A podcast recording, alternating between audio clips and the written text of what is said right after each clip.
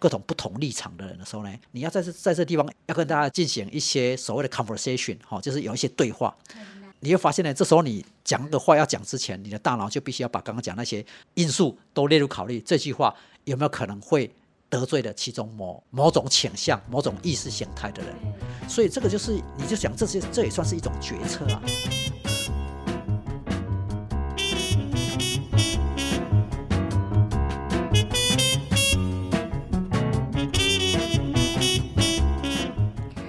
sí 新闻光笔帮您画重点。Hello，大家好，我是 Nancy。刚刚片头前，大家听到了老师说，运动有助于人际交流，这也是思考决策的一环。今天我要持续带大家来了解运动的好处。除了前两集提到有助于大脑的记忆力、执行力，这集要继续和台师大运动与脑科学研究团队负责人，即国家奥雅运运动员心理咨询师洪聪明老师来了解运动和人际关系、情绪管理都大有关系。而脑神经的新生再生呢，也让我们可以去适应后天环境的变动。我们现在所所想到的脑，其实脑这里面有很多结构。好、哦，那讲到跟脑功能有关的第一个很重要的地方就是血管，然后里面需要很多的微血管，因为微血管能够把血送到各个脑区。好、那这个脑这个器官是一个很特别的，就是它是一个哈、消耗血流量这个非常大的一个器官。哈、就一般而言，一个七十公斤体重的人，他的脑这个器官的的体的这个占这个重量呢，大概差不多是一千四百公克。好，所以七十公斤一千四百公克，如果你把它一除的话，发现它就是两 percent。好，所以脑这个器官大概占我们的体重，就就成人而言哈，占我们体重的占比就差不多是两 percent 的占比。但是呢，我们如果把它想象想一下说，那我们的心脏把血液把它输送到全身，那有多少是被大脑用掉？好，这个比例呢，大概差不多可以高达二十到二十五 percent。好，所以一个占体重占比只有两 percent 的器官，却用掉二十到二十五 percent 的血液，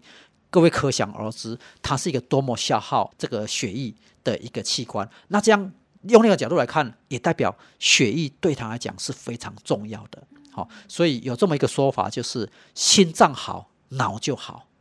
为什么是心脏好好，脑就好？是因为心脏好，代表你的这个血液的输送会比较充裕啊。所以血液输送充裕的话，当然你的你的脑力就会好。哦，那那脑力刚刚提到过，是说脑力其实是包含了我们的感知觉功能，包括我们的认知功能，还有包括我们的情绪功能。好，那这个对于特别是啊、呃、中老年人的话，很多人他的情绪功能这一部分也会因为脑力哦、受影响。比如说呢，很多人就会得到容易得到一些忧郁症啊，哈，这些这些跟精神相关的这些问题啊，这些都是跟脑力有关。哈，所以所以就是这个要让你的脑功能好的话，你的心血管功能要好。运动我们都知道，特别是像有氧运动。好，它特别是能够对于我们的心血管功能会有很大的帮助。好，所以有氧运动这个能力高的人，比如说各位都知道，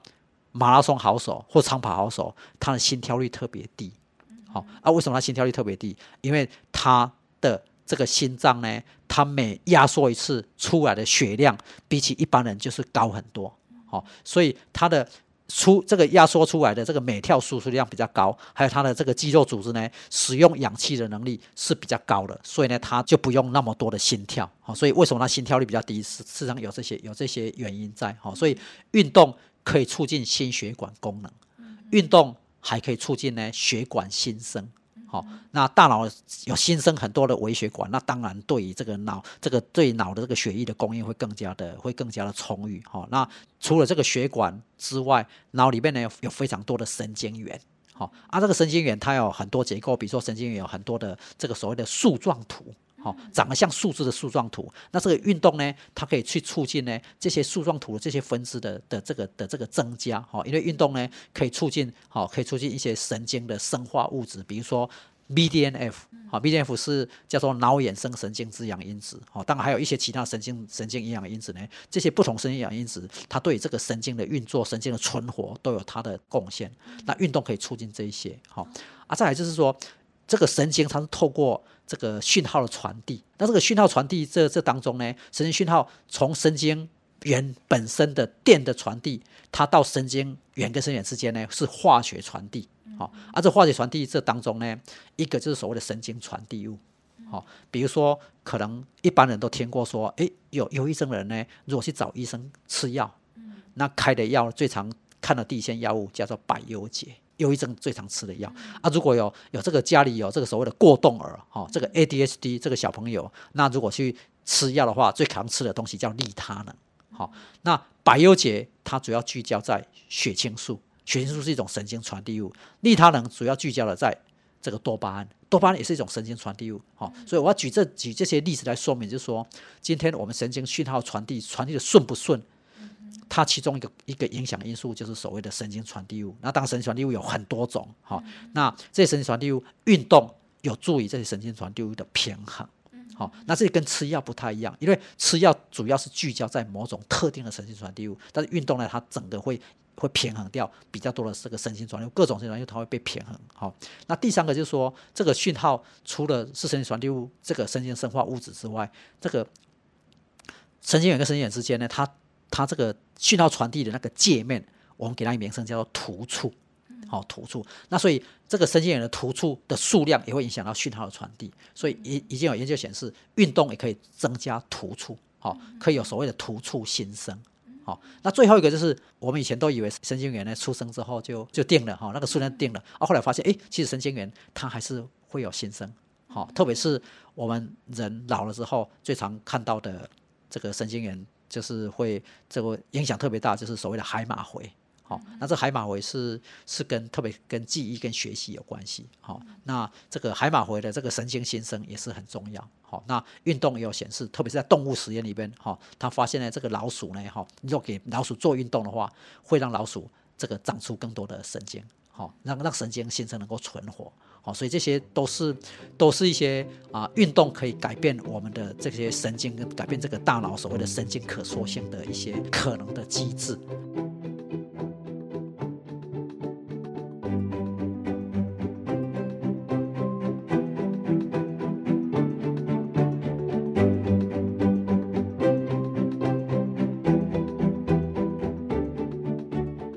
其实运动还有一个很重要的地方是，刚刚讲那些都是属于生理、神经、生理、生化机制。那其实运运动呢，它也会产生一些心理机制上的改变。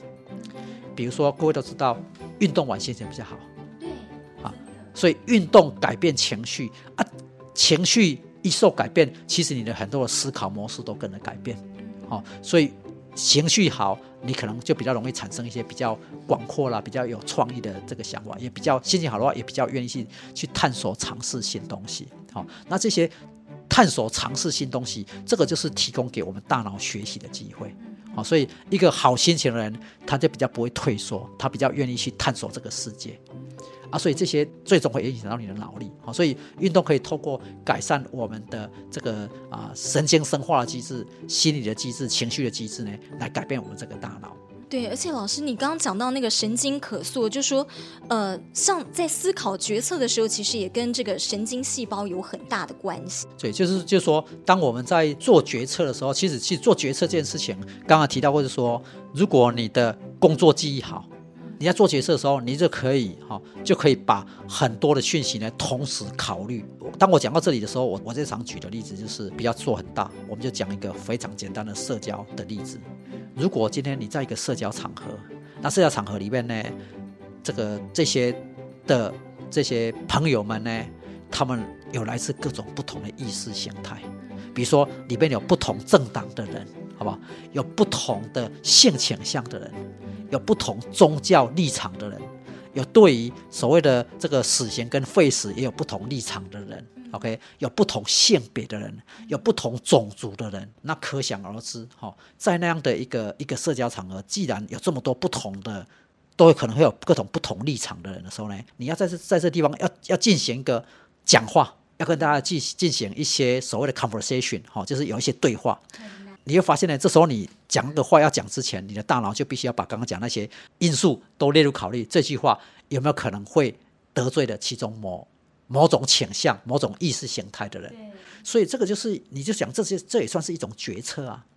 所以我说这个决策小到一个社交场合决策啊，大到就说好，今天如果说啊某个某个国家的的总统决定要不要攻打另外一个国家，或是要对某某个国家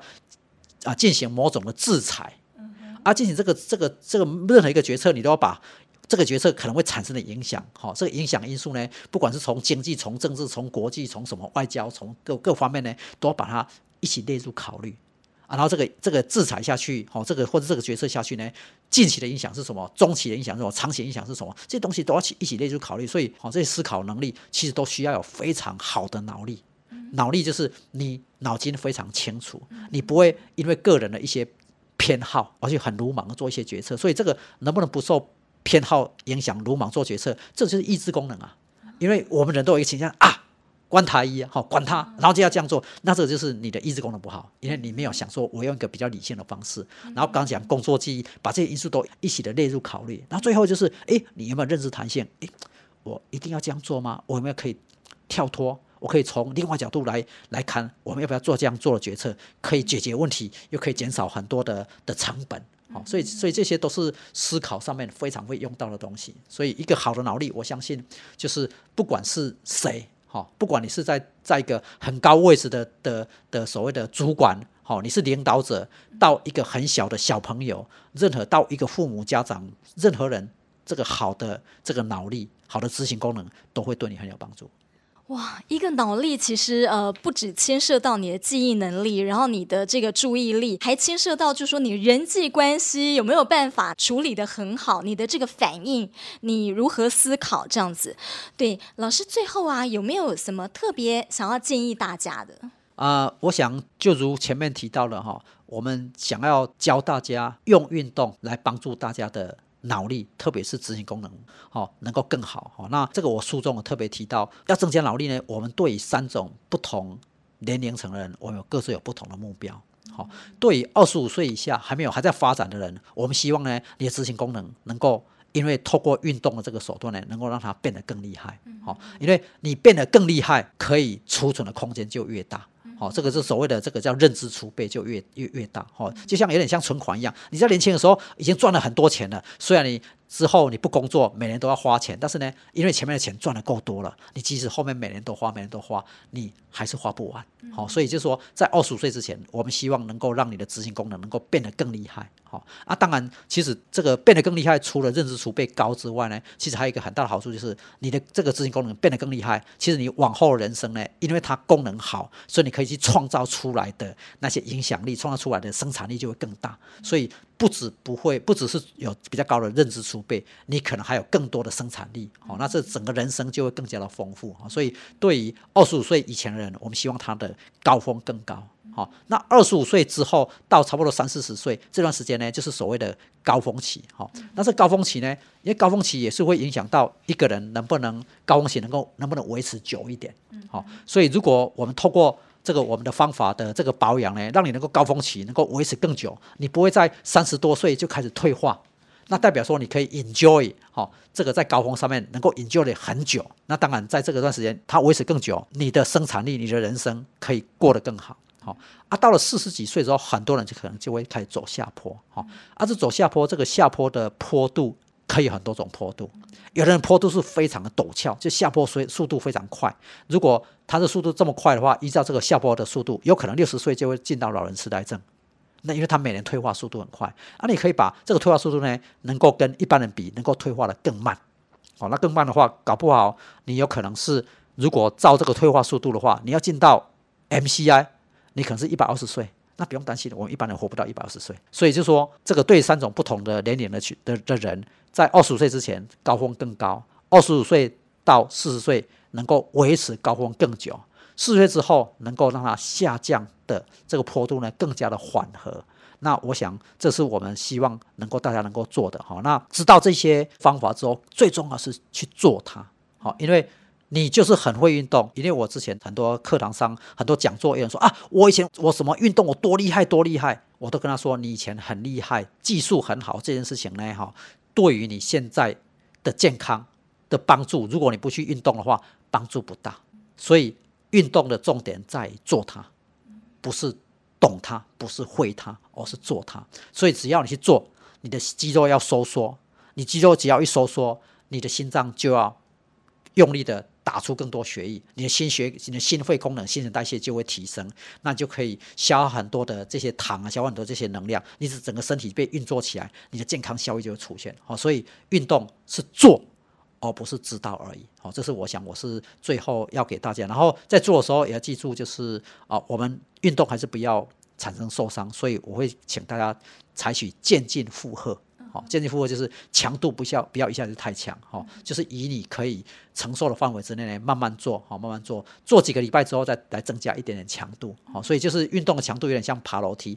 一次一阶爬就好了，爬上去停留几个礼拜，再爬第二阶，再停留几礼拜，慢慢慢慢爬，好，那最后就是说，如果想要毕其功于一，可以从事一个又可以锻炼心肺耐力，就是可以锻炼有氧的，可以锻炼到肌肉色能的，可以。有高度协调了，而且呢，环境一直不断的变动的这种比较开放性。那持拍运动，哈，持拍运动，亚拉克多诶，哈，持拍运动，乒乓球啦、羽毛球啦、网球啦，哈，这些这些都叫持拍运动。那持拍运动呢，对对一个人的这个认知的负荷，哈，这个是会可能会有比较有效益，哈。那另外一个可能可以给大家更好的理由，就是啊，最近啊几个国家的大数据，哈，英国大数据长期追踪十几年。几万人，丹麦的大数据，还有美国的几十万人的的大数据的追踪，都发现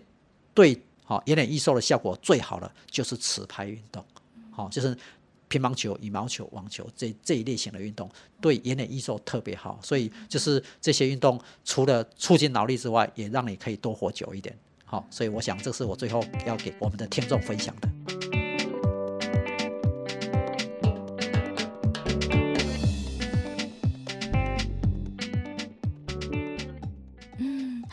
老师讲，我真的觉得，呃，就是卫福部啦，教育部啦，哦。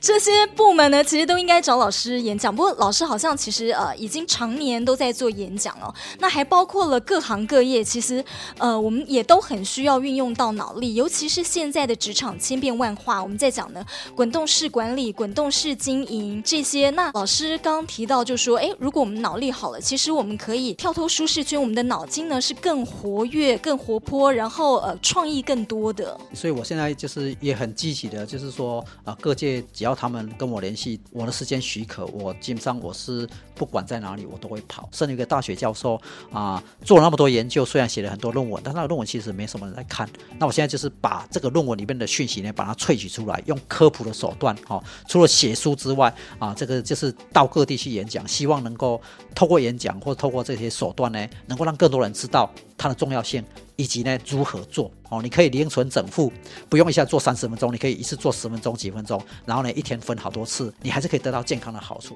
谢谢老师。